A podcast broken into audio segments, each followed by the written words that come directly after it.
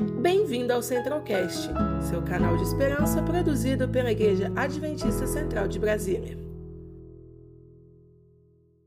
Eu queria convidar você, ok? Convidá-lo, convidá-la, a uma reflexão que me parece útil para esse início de semana. Nós ainda temos praticamente o ano todo de 2021 pela frente, né? uma longa corrida que nos está aí proposta. Toda longa corrida começa com um primeiro passo e hoje nós estamos aqui para fazer isso. Vamos caminhar? Ok. No dia 31 do 12, alguns dias atrás, eu tive a oportunidade de estar nesse púlpito, ocasião em que nós falamos um pouco sobre o ano 2020, que foi um, um ano diferente, né? um ano inesperado, imprevisto, desafiador, um ano com muitas uh, incertezas. Nós meditamos sobre um eventual lado bom né, desse, desse ano. Um, uma dessas, talvez, esse lado bom que tivesse com o ano dessas dificuldades e tal, é que ele ocasionou uma parada na gente para a gente pensar um pouco sobre tudo que aconteceu. Eu tenho certeza que você pensou bastante sobre o que aconteceu, sobre o que está acontecendo, sobre o que vai acontecer. E os pensamentos que você teve certamente te levou a algumas conclusões. Eu também cheguei a algumas conclusões também. E as conclusões levam a gente a algumas decisões, né?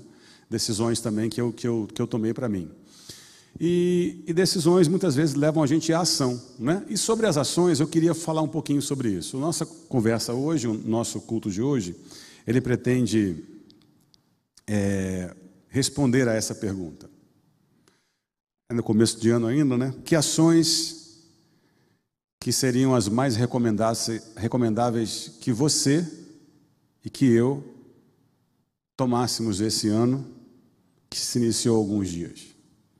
Que ações que seriam as mais recomendáveis para que você e eu e todos nós tomássemos para este ano que se inicia? Essa parece ser uma pergunta importante, não é? Ela aparece como um desafio, é uma pergunta complexa, tem várias respostas. E respondê-la certamente é uma das preocupações que eu acredito que você tenha e que eu tenho também, né?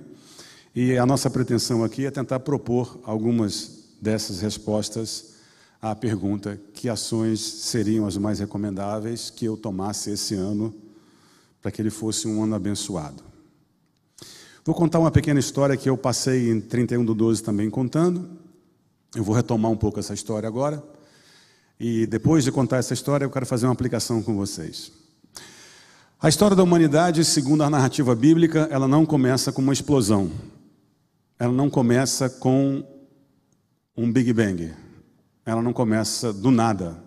A, a Bíblia diz, a Bíblia tem a sua narrativa, ela diz de onde a história da humanidade começou. E, e eu queria compartilhar um pouquinho do que, do que a Bíblia diz sobre isso é um começo muito mais simples, muito mais direto, muito mais claro. A história da humanidade, diz a Bíblia, ela se iniciou em Adão. Adão gerou um filho chamado Sete.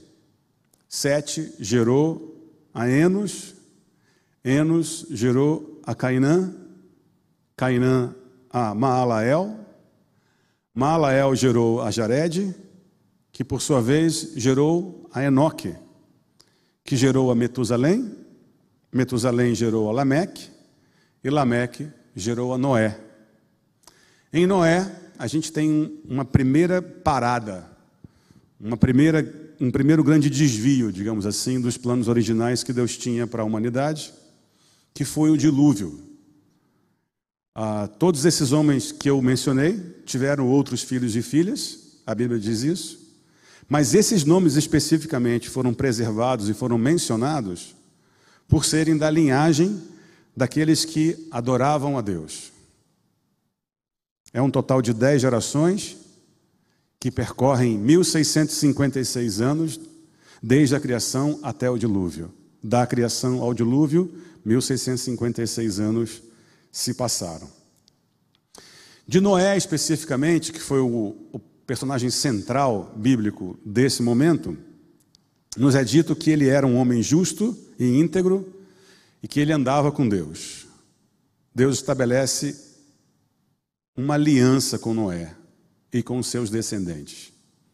De, além das várias dos vários fatos ligados a Noé, esse é um que ressalta. Deus chama Noé e faz com ele uma aliança, uma aliança com ele e com seus descendentes.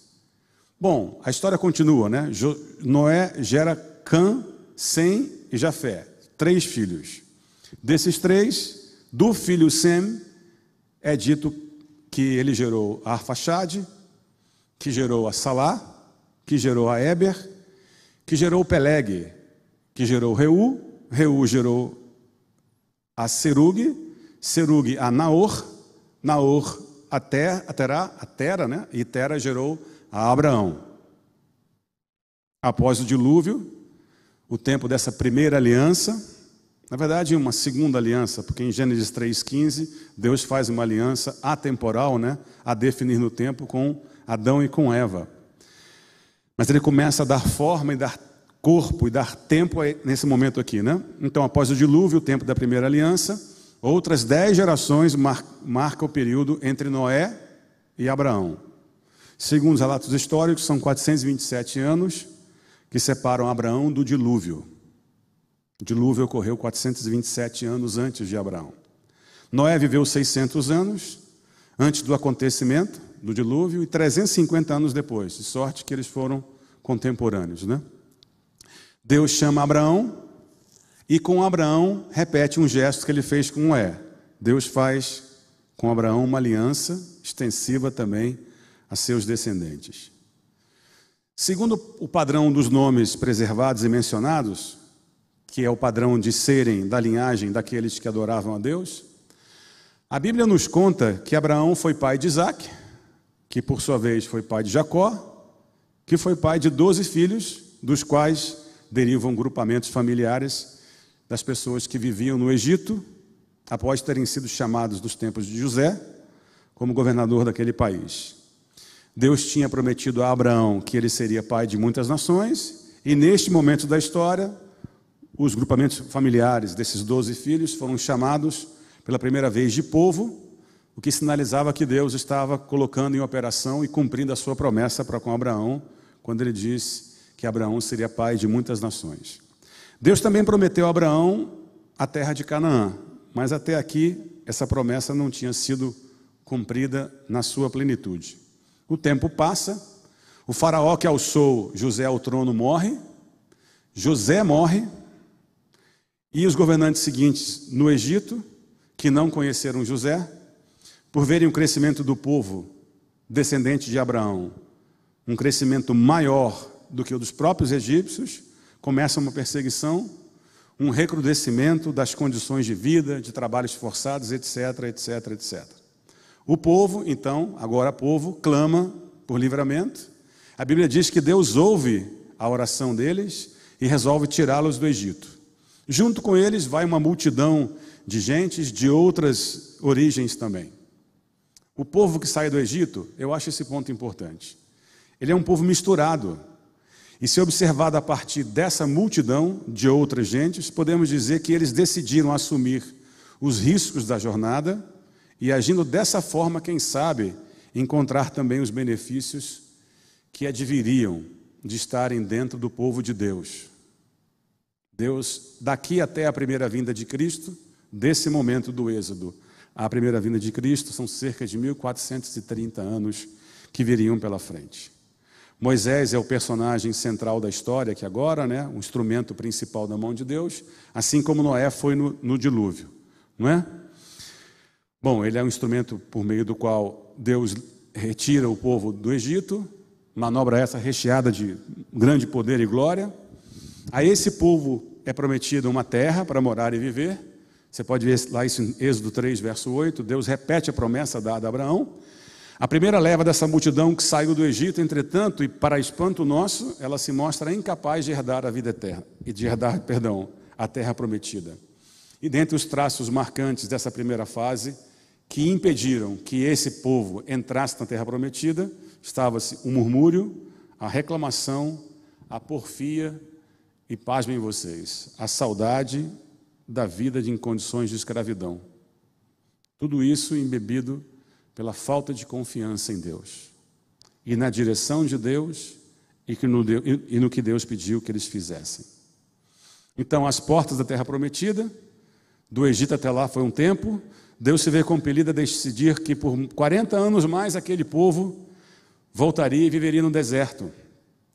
De sorte que somente a geração seguinte, a geração dos filhos daqueles que saíram do Egito, quem sabe muitos deles nascidos no deserto, entrassem em Canaã. E após os 40 anos, o povo hebreu entra em Canaã. Algumas das decisões desse povo são particularmente más, são decisões mal feitas, mal tomadas e são decisivas quanto aos rumos futuros do então infante nação de Israel. E é até um, uma lembrança, um, um lembrete e uma dica para a gente, quando for tomar decisões importantes, buscar a Deus em oração para fazer o que for melhor. Uma dessas decisões errôneas, de grande monta, foi a escolha pela monarquia. Tinha se passado uns 300, 350 anos o tempo de juízes e agora a gente está com a monarquia, que foi uma escolha derivada a partir da observação dos outros povos ao redor. Olha, se eles têm rei, por que, que nós não podemos ter? Por que não teríamos também? É a pergunta que ecoava. Ao invés de uma teocracia com Deus à frente no comando, eles escolhem a monarquia. Já no terceiro reinado, pós Saul e Davi, decisões equivocadas de Salomão, a nação, o reino é dividido em dois, com dez tribos rumando ao norte e duas tribos ficando ao sul, Cláudio. A aliança com Deus continha promessas, elas continha bênçãos, sem medida, como resultado da obediência ao que Deus havia apresentado. E dentre as bênçãos estava a oportunidade que aquele povo tinha, não só a oportunidade, a missão de revelar às outras muitas gentes, a muitos povos, a superioridade de um estilo de vida ao lado de Deus, de uma vida dependente de Deus. Imaginem vocês, o soberano do universo, o Deus Criador, permitindo-se ser representado por seres humanos pertencentes a um povo escolhido. Olha, se vocês viverem uma vida dependente de Deus, o céu é o limite. Era basicamente o slogan daquela época, se a gente pudesse dizer assim, né? A aliança também continha, por assim dizer, maldições, né? Em caso de o povo transgredir, desobedecer ao que Deus havia estipulado, a listagem tanto de bênçãos quanto de provações pode ser encontrada a partir do capítulo 28 do livro de Deuteronômio na Bíblia, no Velho Testamento, né? Esse período de reis, essa monarquia, é uma trajetória notadamente descendente. É uma trajetória que piora as condições de forma crescente. É uma trajetória descendente e também de distanciamento dos termos e condições da aliança que Deus havia dado havia naquela época, crescentemente, violência, crimes, assassinatos, injustiças sociais, morte de inocentes, idolatria, prostituição cultural. A lista é enorme. É uma lista bastante pródiga de pecados que o povo, do pretenso povo de Deus, nomeado por Deus, é, incorreu. Elas seguem crescentes ocasião em que começa um período em que Deus chama uma leva de profetas, uma primeira leva, né, para falar ao povo, para alertar o povo dos resultados futuros que adviriam se ele permanecesse nesses caminhos. E qual era o resultado? Por incrível que pareça, o fim da nação de Israel. Novos fora, entre períodos de proximidade com Deus e períodos de afastamento de Deus. Eles permaneceram em descrença, em desobediência e em rebeldia, desconfiando de Deus e de que as bênçãos que ele disse que iriam acontecer, acontecessem. Realmente. Incrível isso, né? Qual foi o resultado? O resultado foi o reino de Israel foi desmantelado. A Assíria toma as terras onde estavam as tribos do norte, e a Babilônia, cerca de 100 anos depois, toma as terras e as cidades das tribos de Davi do sul, né? Acho que Benjamim né? e Judá, salvo engano. Tudo isso debaixo da desconcertante realidade de que Deus usa povos gentios, povos bárbaros e alheios à fé, que Ele, Deus, gostaria que eles soubessem, para realizar essa funesta obra de acabar com a nação de Israel. Isso revela muitas coisas para a gente, né? dentre elas, a de que a gente não deve julgar ninguém, né? porque Deus é quem conhece as pessoas. Bom, e nós já estamos em 500 anos antes da vinda de Cristo, cerca de 3.500 anos de história da humanidade, e esses movimentos são seguidos de destruição da cidade de Jerusalém, muitas mortes, quer pela espada, quer pela fome, com uma boa parte do povo indo para o exílio. O povo é dispersado em várias nações, como Deus disse por meio de Moisés, e é exilado desses impérios belicistas, conforme Deus havia advertido. Deus chama então uma segunda leva de profetas, e esses profetas predizem que esse período de exílio, ele era determinado. Ele não era interminável, pelo contrário, ele terminaria. Profeta Jeremias fala em 70 anos, fim dos quais Deus permitiria um segundo êxodo, desta feita para retornar a Jerusalém e reconstruir seus muros, a porta da cidade e o templo também. O povo de Israel, residente nessas nações, eles já estavam devidamente acostumados com o exílio, não é? E por incrível que pareça, esse povo chamado para retornar para sua terra, eles relutam em voltar. Relutam em largar aquela vida de prosperidade que muitos conseguiram ter em terra estranha, a ponto de Deus fazer com que três reis idólatras e pagãos, três reis, editassem um decreto cada, três decretos ao todo, para que o povo voltasse a Jerusalém. A Jerusalém. Além do decreto, Deus permitiu que esses reis também providenciassem segurança da guarda real para os líderes voltarem, além da segurança da guarda real, dinheiro e recursos do tesouro de nações pagãs para a reconstrução de tudo em Jerusalém. Veja como Deus é capaz de fazer o que ele quiser na hora que ele quiser. No primeiro êxodo, Deus chamou Moisés, né, lá do Egito. No segundo, Deus chama Neemias, um sujeito fora da curva, diferenciado de todos os outros, né? A Bíblia fala que ele se indignava, ele chorava, ele orava e ele agia. Engraçado isso, né? Ele se indignava com a situação, Cláudio. Ele orava, chorava, orava e agia. E Deus ia com ele, fazendo uma obra espetacular, né? Essa obra está melhor assim definida, detalhada no livro Os Ungidos, esse livro que o Romeu falou sobre a hora 7. Aliás, deixa eu parar fazer uma propaganda. No dia 25, sem ser amanhã, segunda-feira, a outra segunda-feira, eu vou estar lá com o pessoal, com a turma dos jovens, viu? Fazendo os ungidos. Acho que capítulo 36 é um livro maravilhoso e lá você tem vários detalhes dessa fase de Neemias, né? A senhora White fala muito dele, de como é que ele agia, de como é que Deus o inspirava para fazer as coisas e a liderança que ele teve, a influência que ele teve, tanto nos governantes das nações outras, quanto para trazer o povo todo para voltar para Jerusalém. Bom, Neemias fez isso, a lei de Deus é novamente ensinada ao povo, a língua hebraica também, porque a maioria deles agora havia nascido e sido criada ou na Síria ou em Babilônia. E eles tomaram conhecimento, né, esse povo, de que toda aquela situação de exílio que eles viviam era, era causada por conta dos pecados e dos erros dos seus antepassados. A, a, a, pena inspirada diz que um verdadeiro arrependimento acontece, o povo retorna para Deus e durante algum tempo vive-se um período de paz e prosperidade. E aquela missão e aquela oportunidade que Deus havia dado àquele povo de mostrar ao mundo a superioridade de um estilo de vida com Deus, independente dele, retorna.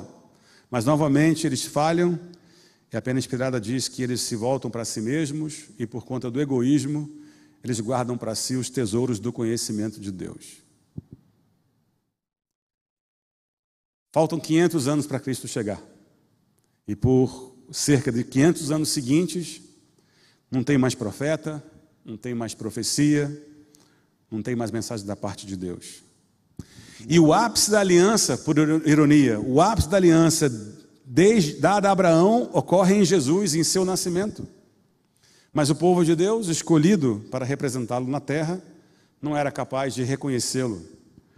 Consideravam-se filhos de Abraão, consideravam-se guardadores da lei, superiores e diferenciados dos outros povos. A Bíblia diz que Jesus veio para os seus, mas os seus não o receberam. Além de não o receberem, crucificaram a Jesus e a aliança de Deus com um povo histórico específico termina ali. Um pouco depois, né?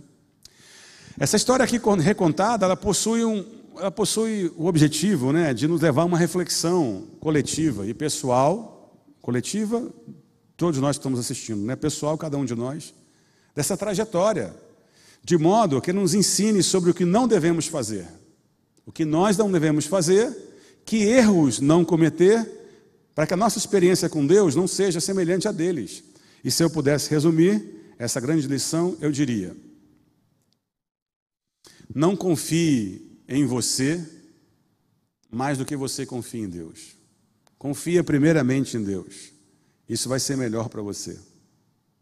Não haja sozinha, sozinho nem sozinha, segundo seus próprios termos, seu próprio pensamento. Haja segundo a direção de Deus. E a terceira lição é: não sejamos rebeldes e desobedientes. Procuremos a Deus para sermos humildes e dedicados a Ele. Pois bem, até aqui a questão que eu formulei no início não foi respondida, não sei se repararam, ou foi parcialmente respondida. Minha pergunta era: que ações seriam as mais recomendáveis que eu e você tomássemos para esse ano que se iniciou alguns dias? O que fazer? O que fazer? Eu vou começar. Há uma lista longa e praticamente interminável de conselhos que a palavra de Deus dá para responder essa pergunta. Eu fiz uma seleção específica e quero compartilhar com vocês e quero convidar você que está em casa e você que está aqui na igreja a abrir a sua Bíblia no livro de Jeremias, no capítulo 7. Jeremias, capítulo 7. Ali tem uma primeira dica sobre o que devemos fazer. Jeremias capítulo 7 e o verso é o 23. E aqui eu leio no verso 23. Mas isto lhes ordenei, dizendo: Dai ouvidos à minha voz, eu serei o vosso Deus, e vós sereis o meu povo. Andai em todo o caminho que eu vos ordeno, para que vos vá bem. Dai ouvidos à minha voz. Essa é a primeira coisa para fazer. A gente deve dar ouvidos à voz de Deus. Como que a gente dá ouvido à voz de Deus? Você pode estar se perguntando, né? Uma das maneiras mais eficazes e aprovadas por Deus é ler a sua palavra. Né? A palavra de Deus contém a vontade de Deus. Ao você ler a palavra de Deus, Deus fala com você por meio da palavra escrita. Ok? Então, dar ouvidos à palavra de Deus, dar ouvidos a Deus. E a segunda coisa é: olha, sigam o que eu falei, é obedecer. Agora vou fazer uma pergunta meio desconcertante aqui. Ouvir é fácil ou difícil? O que, vocês acham? Ouvir é fácil ou difícil? O que, que você acha? Escreve aí para a gente, manda pelo canal do YouTube, se é possível. É fácil de entender, não é? Mas não é tão fácil assim de fazer, de pôr em prática, não é? Mas essa foi, talvez, um dos primeiros erros do povo de Israel e que nós precisamos prestar atenção. Precisamos ouvir a voz de Deus e precisamos obedecê-lo. A segunda das coisas que eu acho que a gente pode enumerar aqui está lá no Novo Testamento. Está lá no livro de Atos, lá no capítulo 3. Atos, capítulo 3, o verso 19. Veja o que, que diz aqui.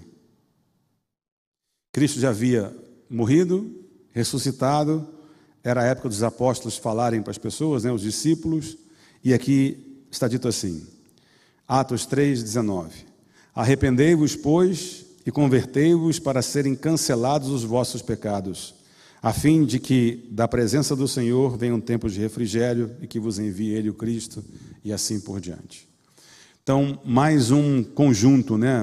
Um, duas recomendações para a gente: o arrependimento e a conversão. A segunda das falhas que a gente percebeu no povo de Israel também não são exclusivas dele, concorda? Não são.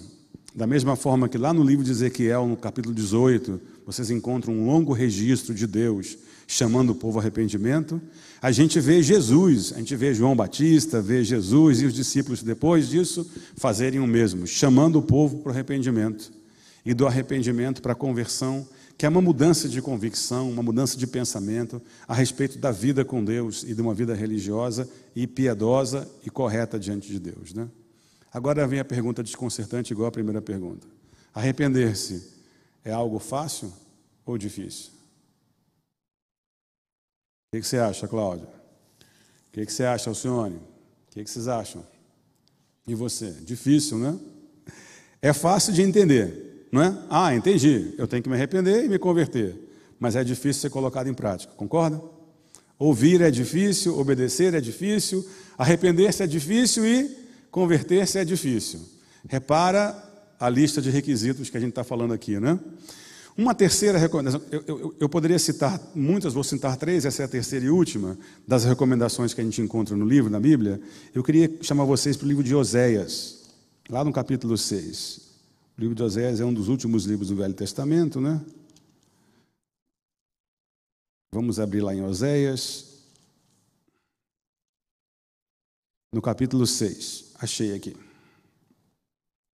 E eu vou ler para vocês Oséias 6, verso 6. Verso 6, ok? Pois misericórdia quero e não sacrifício, e o conhecimento de Deus mais do que holocaustos. Aqui, mais um conjunto de duas recomendações. Deus quer da nossa parte misericórdia e Deus quer da nossa parte conhecimento de conhecimento de Deus, Cláudio. Então, eu vou parar por aqui, mas você e eu sabemos que a Bíblia tem N outras recomendações que a gente poderia licitar aqui como recomendações válidas para responder à pergunta que ações e que coisas devo perseguir esse ano, né? A gente poderia, por exemplo, mencionar a fidelidade, né? Lembra daquele verso? Ser fiel até a morte e dar-te coro da via, fidelidade. Poderíamos é, falar sobre a pregação do Evangelho, né? Ir por todo mundo, fazer discípulos, pregar o Evangelho e assim por diante. Mas eu quero concluir um detalhe com vocês, que eu acho que você vai concordar comigo. Essas coisas não são fáceis de executar. Elas não são fáceis de executar. Isso se contrasta com a nossa insuficiência, nossa necessidade de confiar. Engraçado que, embora essas coisas não sejam fáceis humanamente de executar, de serem feitas, Jesus disse na Bíblia, para aquelas pessoas e para mim e para você hoje, que nós faríamos obras maiores do que as de seu tempo se nós nos mantivéssemos ligados a Ele. Não é tremendo isso? Eu fico pensando as coisas que Deus poderia fazer por nosso intermédio. Fico pensando um pouco, essa semana a gente estudou sobre Maria, a mãe de Jesus, e é, se você olhar a narrativa do nascimento de Cristo na ótica de Mateus, Mateus fala sobre a ótica do ponto de vista de José. José é o personagem que ladeia com Maria. Ele fica preocupado, ele quer sair, o anjo vai até ele e fala com ele. José está lá. Mas quando você olha a narrativa do nascimento de Cristo do ponto de vista de Lucas, Lucas observa do ponto de vista de Maria. O anjo vai até ela e fala assim: ó, você está noiva, não está? Tá, estou noiva. Você não está casada, não está não, mas você vai ter um filho, gerado pelo Espírito Santo. Ela podia ter medo, ela podia ter ressentimento, estar tá preocupada com receio com a, com a, com a imagem dela ela poderia ser acusada de, enfim, de pecados graves e até perder a vida. O que, que ela fala? Eis-me aqui, estamos juntos, sou agraciada do Senhor. E Deus escolheu, entre tantas mulheres no mundo, Maria para ser mãe de Jesus. Por que, que ele escolheu Maria? Ela tinha algo de especial. Assim como você também tem algo de especial. Permita que Deus descubra isso. O fato é que Deus falou, Cristo disse que nós faríamos coisas ainda maiores do que as que foram feitas naquele tempo. Mas faltou mencionar uma coisa com mais clareza, eu acho. Eu não sei quantos de vocês estão pensando assim: ah, Adriano, é que você não conhece minha vida. Se você conhecesse minha vida, você diria que eu não tenho jeito. Isso tudo é muito bonito, mas esse negócio de obedecer a Deus, ser fiel a Deus, pregar o Evangelho, orar, obedecer, ouvir, isso não é para mim. Não estou conseguindo mais. Você acha isso tudo impossível? Essa vida de obediência, de dependência, de entrega a Deus não é para você? É humanamente falando, eu vou concordar com você. Não é mesmo, não. E nem é para mim também. Esses requisitos que eu mencionei acima, né, instantes, né, eles são próprios de uma batalha espiritual que vai além do nível humano. Mas eu queria te lembrar uma coisa, que é uma, até um verso de uma música que o Oraldo do Rei canta. E essa coisa que eu vou falar para vocês é, é a virada da chave aqui dessa pregação que eu estou fazendo, ok? Eles cantam assim: saiba que o primeiro milagre é confiar. Veja, não é a primeira coisa que você deve fazer. E por que, que não é a primeira coisa que você deve fazer? Porque confiar é um milagre. O primeiro milagre é confiar, entendeu? Porque para que o confiar aconteça em você, Deus precisa agir em você.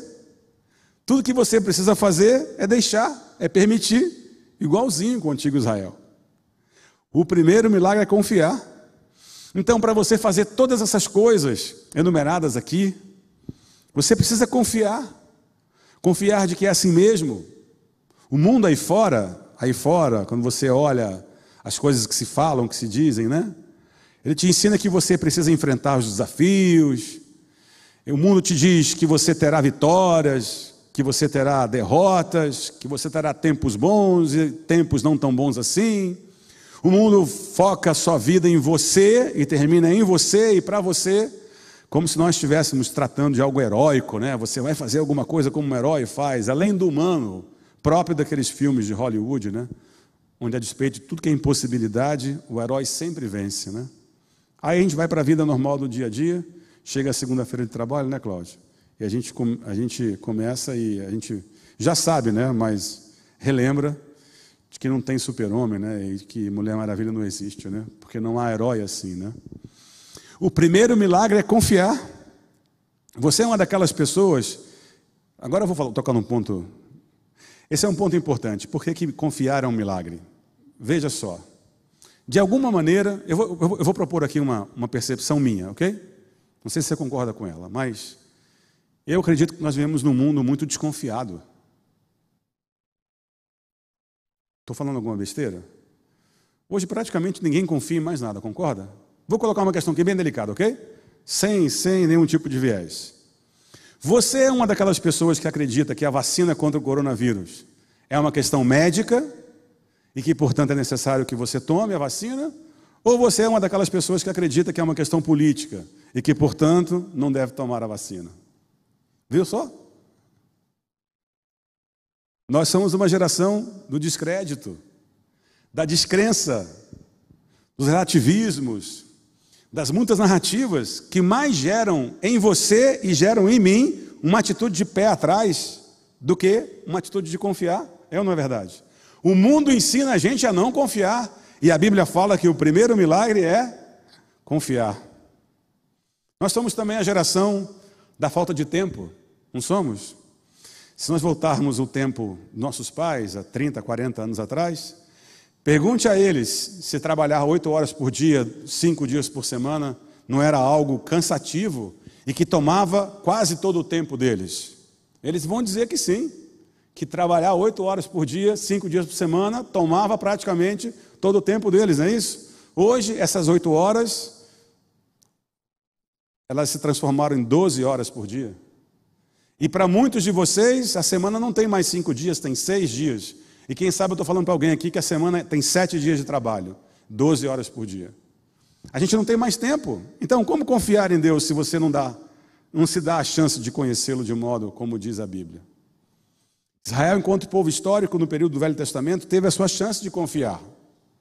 Você, eu e todos os que acreditamos em Jesus, a temos agora. Toda longa corrida, como eu falei no começo, né, começa com um primeiro passo. E esse primeiro passo é confiar. Daqui a poucas horas, menos de quatro horas, ao primeiro segundo depois da meia-noite, começam as próximas 24 horas de segunda-feira. Na verdade, exatamente 23 horas, 56 minutos, 4 segundos e 12 décimos de segundo. Você vai ter oportunidade e vai fazer coisas que podem reforçar e que podem ratificar aquilo que você é.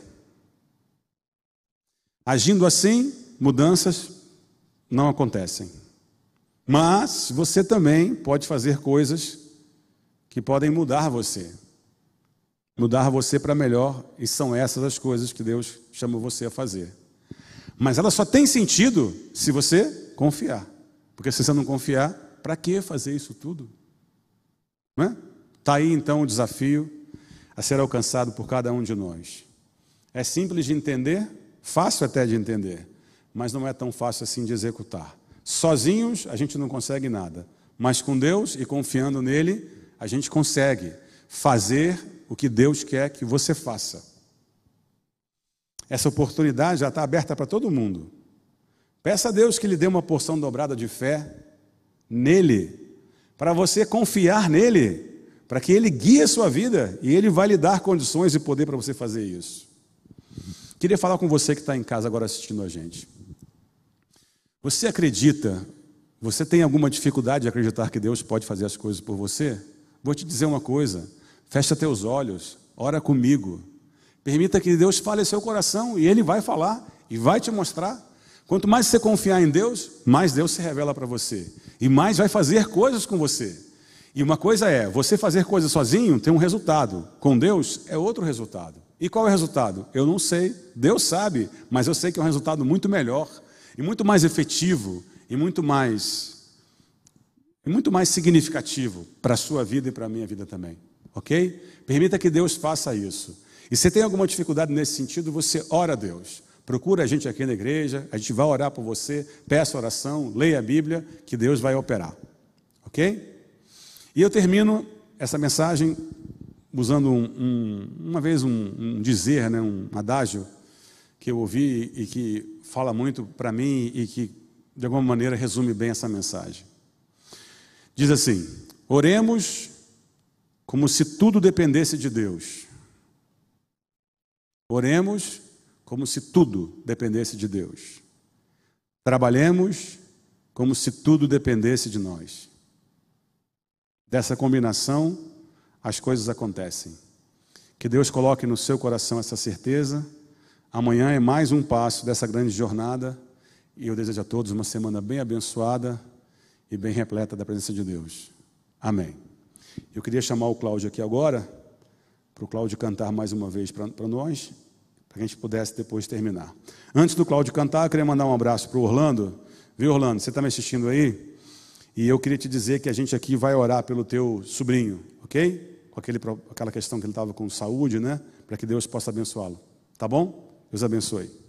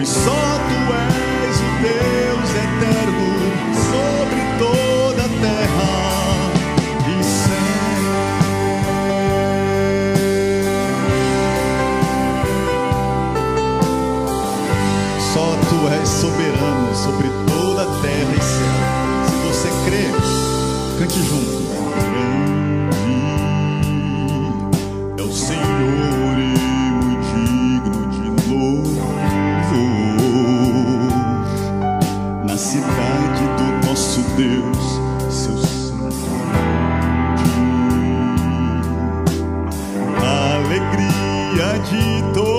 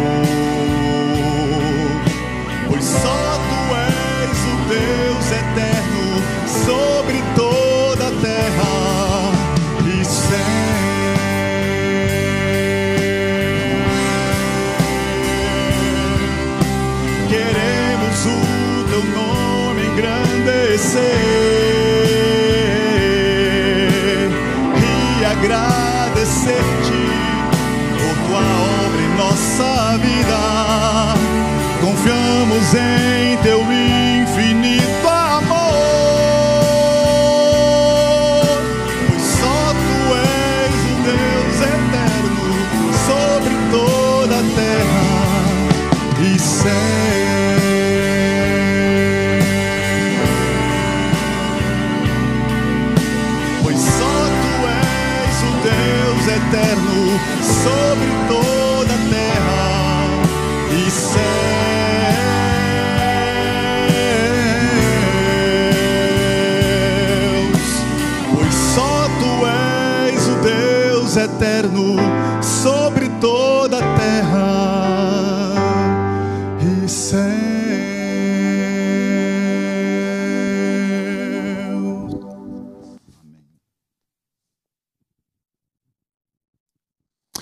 gente espera você na quarta-feira que vem, às 9h30. Eu queria convidar você para fechar os seus olhos, para que pudéssemos ter uma palavra de oração final.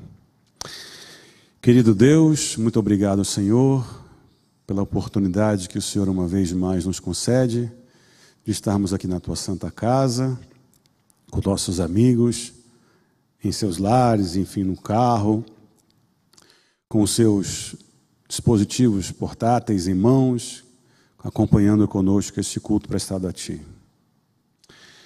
As recomendações que a Tua palavra tem para nos dar com relação às coisas para fazer são muitas vezes coisas que estão além da nossa capacidade, como a gente pôde ver pela Bíblia. Entretanto, Tu és aquele que nos capacitas, Tu és aquele que nos dá as forças para que possamos prosseguir, aumentando a nossa fé para que possamos caminhar essa jornada junto contigo.